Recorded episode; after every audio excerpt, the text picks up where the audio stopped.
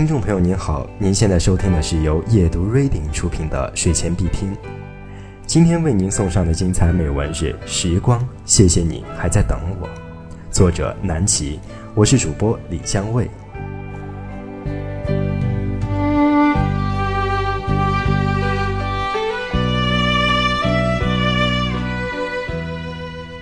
最近总是睡得很晚，而在梦里看到了自己年轻时候的影子。十一二岁的少年，周末坐在暖暖的炕上，电视里《动物世界》演着阿拉斯加的鳕鱼正跃出水面，热带雨林的梅花鹿正在朝着溧阳奔跑。十五六岁克制着放学就去游戏厅的欲望，靠在自己的小书桌上捧起了厚厚的《海底两万里》，那是我第一次如此靠近深海，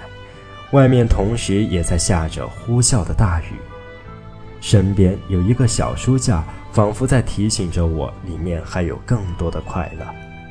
十八岁，终于知道了自己终究要背井离乡，放下手旁的电脑，手里捧着热乎乎的煎饼果子，在笔记本上记录着一个个陌生的单词。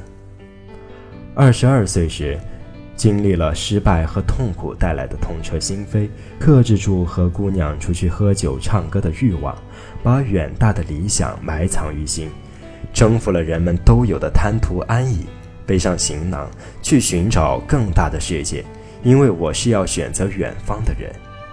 在这夜晚的小屋子里，想起了保尔柯察金的热血与激情并存的那个寒冷的夜晚，想起了他说过那句振奋人心的话。当一个人回首往事时，不因虚度年华而悔恨，也不因碌碌无为而感到羞愧。于是明白，人这一辈子要做成一些大事，而越大的痛苦，才能带给我越坚定的内心。所有的大情怀，所有的小欲望，都是支撑着我继续走下去的动力。这味药能让我痛苦，也会让我坚持。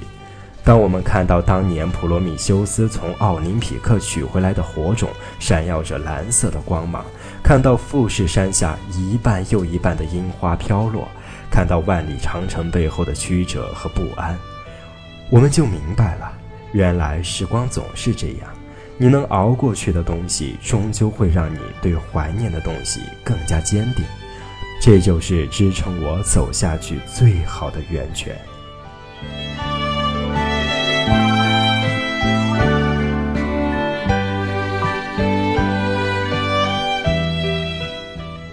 听众朋友您好，您现在收听的是睡前必听，睡个好觉，做个美梦，晚安。